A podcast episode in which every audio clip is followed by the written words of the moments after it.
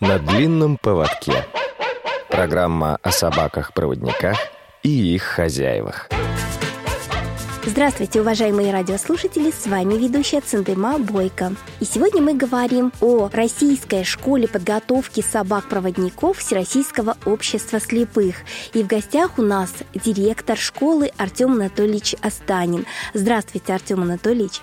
Здравствуйте, уважаемые слушатели. Еще раз хочется поздравить вас с назначением на столь такую интересную и очень непростую должность директора. Мы об этом уже говорили пару недель назад э, в программе. И с тех пор, как мы с вами уже говорили, многое изменилось, вы погрузились больше в работу, и есть уже что рассказать о школе, наверное, да? Конечно, конечно. Уже прошло больше месяца, как я в школе, как я э, занимаюсь ее делами, поэтому, по большому счету, уже в основные моменты рабочие вник, уже эта работа э, идет по какому-то такому графику, в какой-то такой ритм уже э, нормальный, э, не авральный вошла. И, конечно, уже и в какие-то проблемные моменты в э, нашей работе, в, вошел в проблемные области, связанные с использованием э, собаки-проводника незрячими владельцами. Уже не одну встречу э, провел с клубами реальные в дистанционном формате. Уже мы провели одно социально значимое мероприятие для обучающихся Центр реабилитации слепых в городе Волоколамске. Уже запланированы на ближайшие уже месяцы до самого июня мероприятия, которые как раз э, нацелены, э, с одной стороны, на э, популяризацию собаки-проводника как технического средства реабилитации, помощника, как друга для человека. А с другой стороны, мы э, презентуем наши программы широкой общественности образовательной, мы демонстрируем навыки работы собаки-проводника при работе с незрячим. Таким образом, мы формируем некоторую инклюзивную структуру среди э, широкой общественности с целью недопущения в будущем этими людьми нарушения прав владельцев собак-проводников наших членов Всероссийского общества слепых инвалидов по зрению. Потому что очень часто до сих пор, несмотря на а, положение федерального законодательства, несмотря на различные порядки разъяснения, несмотря на значительный объем разъяснительной работы, различных социальных проектов, которые реализуются Всероссийским обществом слепых, региональными организациями ВОЗ, клубами владельцев собак-проводников, все равно владельцы собак-проводников сталкиваются очень часто с какими-то дискриминационными моментами, дискриминационным отношением со стороны представителей или целых организаций, предоставляющих различные услуги, и таким образом нарушаются права владельцев собак-проводников, нарушаются права человека, по пользованию той или иной услугой. И поэтому эти все наши э, мероприятия запланированы и которые только обозначены э, в течение года будут проводиться, они все как раз такую вторую цель тоже имеют. Первое – это, повторюсь, популяризация среди незрячих по собаке-проводника как технического средства реабилитации, помощника и друга, а во-вторых, это формирование инклюзивного общества и толерантного отношения Э, к незрячим собакой-проводником, ну и в целом к людям с инвалидностью. Артем Анатольевич, скажите, пожалуйста, а что грозит тем людям, которые нарушают закон и не пускают с собакой-проводником? Это административная ответственность, но проблема в том, что факт недопущения да, и последствия, в том числе юридические для должностного лица или для организации, они, э, во-первых, должны быть э, зафиксированы, Э, правильно, грамотно, а во-вторых, э, они потом должны быть э, предъявлены и доказано виновность действий того или иного должностного лица или организации в целом, да, для того, чтобы к ним были применены какие-то меры административного воздействия. Все естественно, это все требует очень значительных усилий психологических, да, физических, вполне возможно материальных, потому что это вплоть до судебных разбирательств может доходить.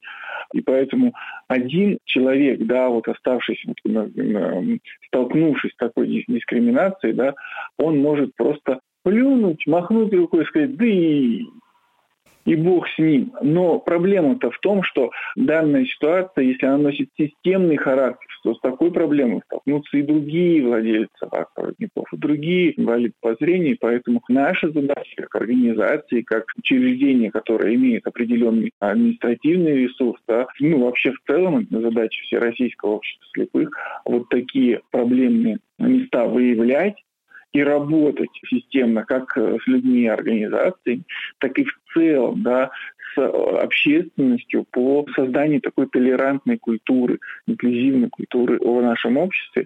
Сдвиги мы видим, безусловно, но тем не менее отдельные какие-то факты, отдельные моменты постоянно появляются. Естественно, мы понимаем, что эта работа только в самом начале, нам еще непочатый край работы предстоит сделать для того, чтобы каким-то образом эта ситуация сдвинулась. Да, Артем Анатольевич, я знаю, что к вам можно прийти на экскурсию. Расскажите, пожалуйста, об этом подробнее.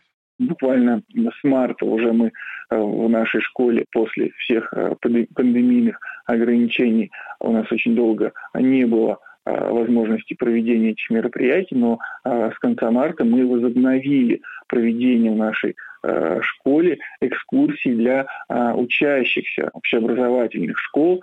И как раз вот эту работу мы считаем очень важной для как раз того, чтобы с ранних лет э, вложить э, детям понимание того, что могут сложиться в жизни разные обстоятельства, такие, которые в том числе вот, приводят людей в наши центры реабилитации, в нашу школу подготовки собак-проводников, во Всероссийское общество слепых, другие общественные объединения инвалидов. И понимание того, с какими проблемами он сталкивается, какую помощь, э, возможно, какую-то поддержку ему нужно оказать, а мы обо всем об этом говорим на наших экскурсиях, формирование этого понимания с раннего возраста как раз и способствует тому, что в будущем эти дети будут ну, совсем совсем по-другому или хотя бы немного по-другому смотреть на эту ситуацию. Может быть, они уже не допустят э, каких-то таких э, дискриминационных действий и высказываний по, по отношению, ну, допустим, того же владельца собаки-проводника. Знаете, это замечательный опыт. Буквально недавно мы также на радио рассказывали о том, что проходят у нас в музее ВОЗ а, экскурсии со школьниками. И действительно, школьники с огромным интересом узнавали о том, как незрячие люди пишут, как ходят, пользуются тростью, э, какие рельефные картинки бывают. То есть вот это тоже были такие эмоциональные занятия. И вот сейчас я пыталась пройти в музей, и снова э, целых две угу. группы школьников вот идут. Так что это здорово, конечно. Артем Анатольевич, это все мы говорим в основном о работе за пределами, в основном, да, вот школы, то есть вот связи так скажем, с общественностью и так далее. А расскажите, пожалуйста, что внутри школы происходит? Происходит э, обычная текущая работа по подготовке э, собак-проводников к передаче инвалидам по зрению. На сегодняшний день нами не передано еще ни одной собаки новым владельцам.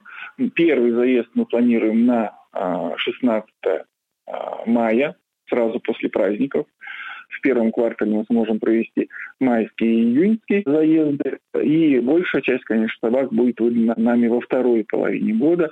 Но это связано с тем, что мы сейчас испытываем некоторые э, сложности с наличием взрослых собак. А у нас достаточно много щенков, которые уже подросли и готовы к передаче в э, рабочее поголовье.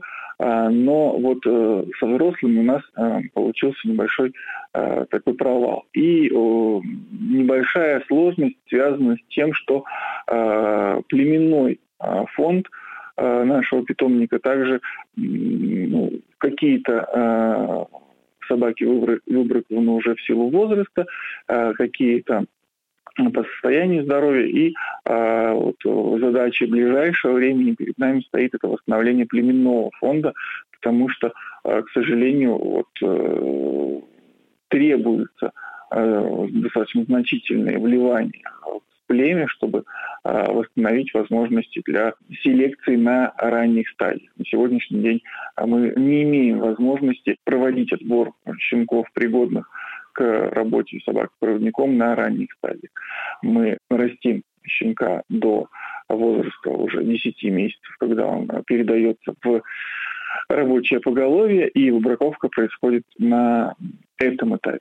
Хотя уже по каким-то а, признакам, по каким-то поведенческим характеристикам а, понять, будет ли а, собака хорошим проводником или ее нужно выбраковывать из а, рабочего поголовья и передавать или продавать в хорошие руки где-то всем желающим, да, как мы это делаем обычно, принципе, мы можем уже принять такое решение гораздо раньше, да, и выбраковать и передать собаку уже щенком а для владельца, допустим, будущего было бы а, гораздо интереснее, когда бы он мог вырастить собаку с раннего, с раннего, с раннего возраста, ну, а мы понимаем, что собака, а, это, этот, этот конкретный экземпляр нам не подойдет уже, это было бы нам гораздо интереснее, да, и не отвлекало бы ресурсы организации, ресурсы наших инструкторов, воспитателей щенков на то, чтобы работать с той собакой, с которой заведомо можно и не работать, а сразу уже ее передавать,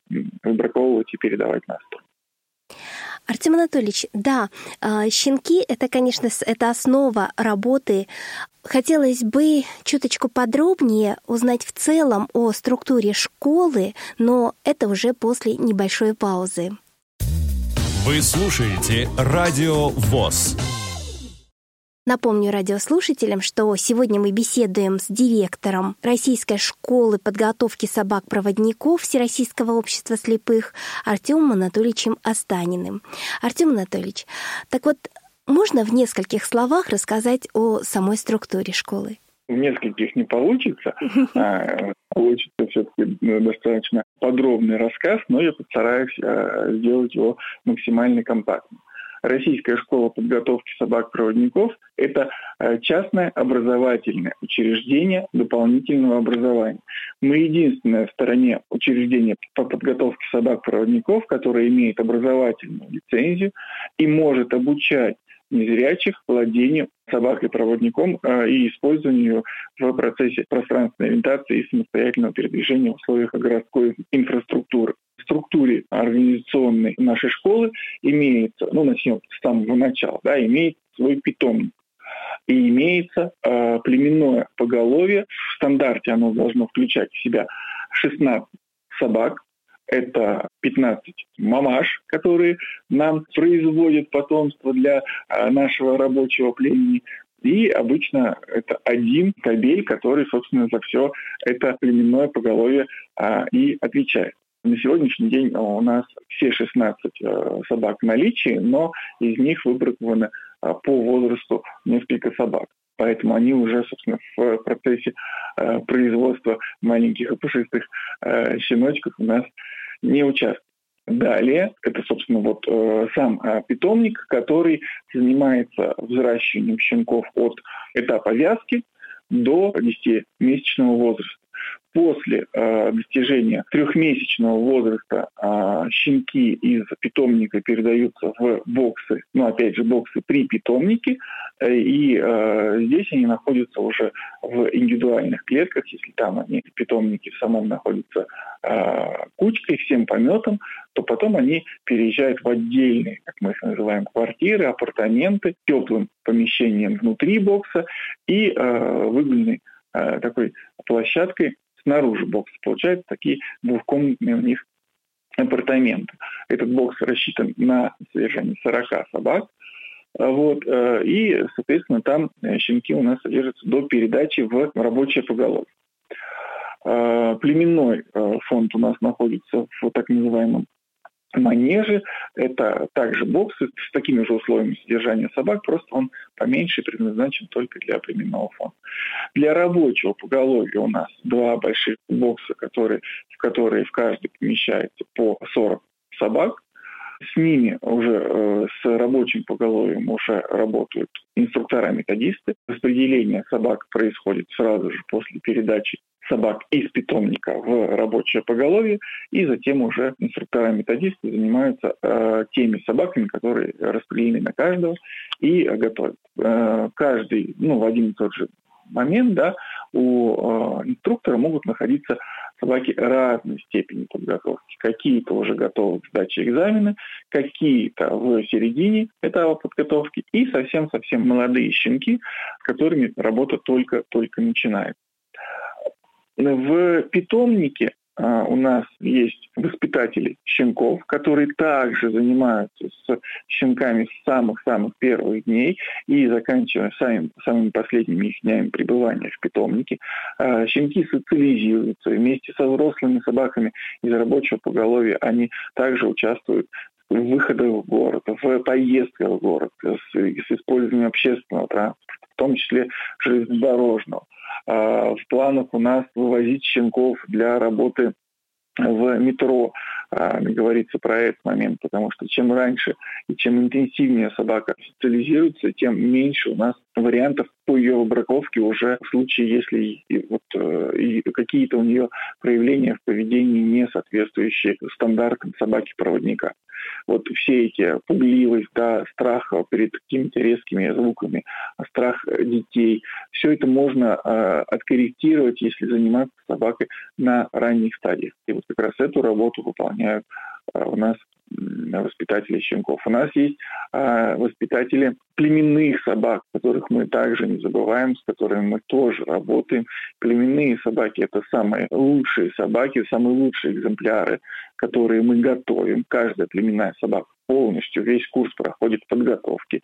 И если она демонстрирует исключительные качества э, в подготовке, мы принимаем решение о передаче ее племя. Таким образом, чтобы вот все те признаки, которые в ее поведении существуют, закрепить уже в потомстве.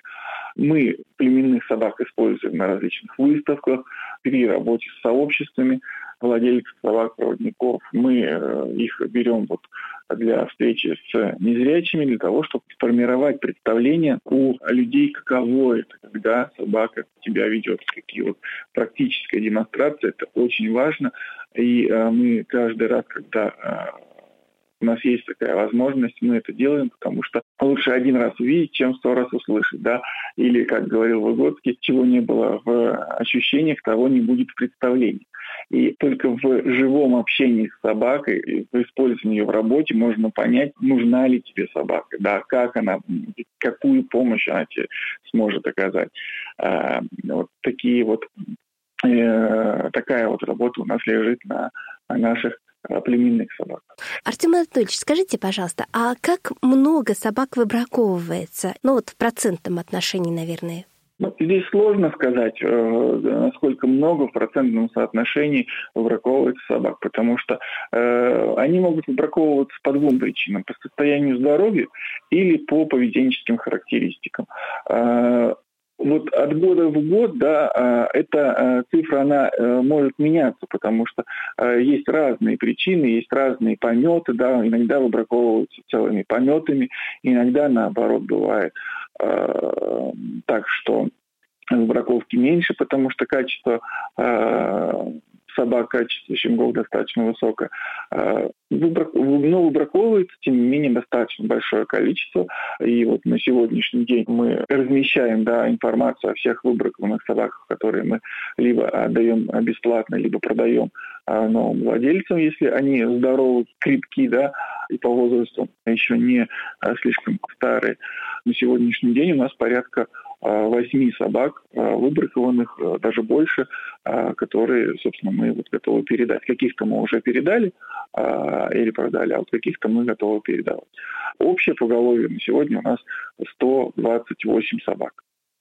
То есть, да. ну, вот, процентов 10 из них, да, это вот э, выбракованные. Но э, давно мы не просто не чистили э, выбракованное поголовье, поэтому, может, оно подкопилось. Но тем не менее, тем не менее, можно сказать, что раз в неделю выбраковывается собака одна точно. Так вот, со всем этим огромным поголовьем, 128, 27, ну, цифра каждый, каждую неделю она варьируется, да, но порядка 120 собак у нас э, всегда находится в нашей школе. Так вот, со всем этим поголовьем э, ухаживает и следят наши работники по уходу за животными. Это те люди, без которых вся бы работа встала. Да? Каждый, безусловно, работник школы, он ценен и исключительно важен в своем рабочем месте, но вот у этих работников по уходу за животными важна миссия – это уход за животными, это кормление наших животных, все наши животные, они сытые, довольные, с блестящей шкуркой,